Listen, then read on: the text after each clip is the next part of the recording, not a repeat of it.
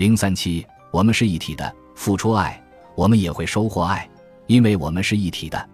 我们每个人都互相联系着，我们都是一个能量场，或是一个至高心灵，或是一个意识，或是一个创造之源的一部分。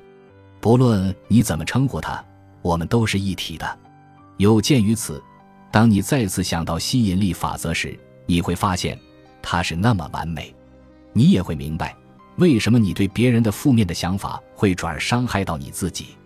当你运用吸引力法则提出自己的要求时，试着为所有人都提出同样的要求。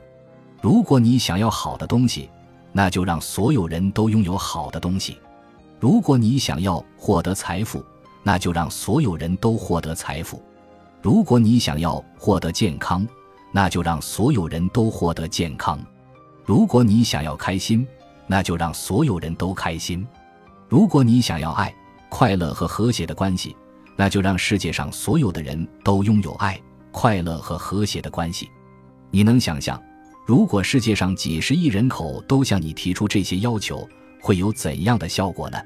你只需要做一件小事，就能产生意想不到的效果。一位中年女士最爱做的事就是帮助别人，不过，在一段时间里，他的生活分崩离析了，因为在很短的时间里，他经历了许多悲剧事件。他的姐姐死于癌症。哥哥在一场事故中身亡，母亲在生了很久的病之后去世了，并且他三十九年的婚姻走到了尽头。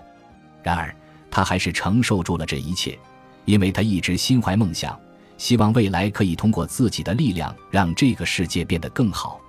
他最希望做的就是利用他对音乐和骑马的爱好教育，帮助小孩子。在他经历这些变故期间。他的儿子一直请求他去哥斯达黎加看看他。彻底离婚后，他答应了儿子的请求。那时他刚刚在哥斯达黎加有了一个孙子。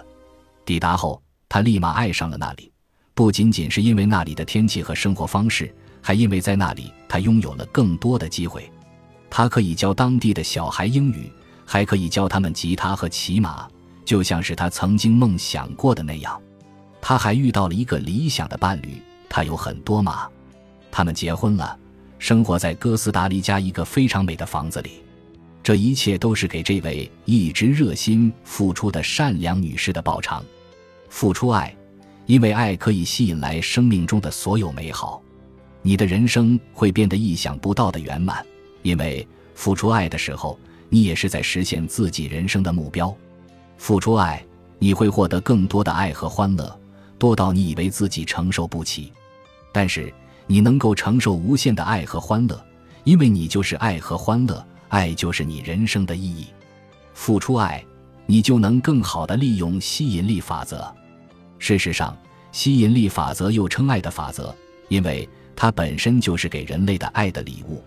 通过吸引力法则，我们可以为自己创造美好的人生。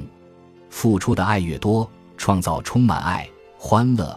和谐的美好生活的力量就越强。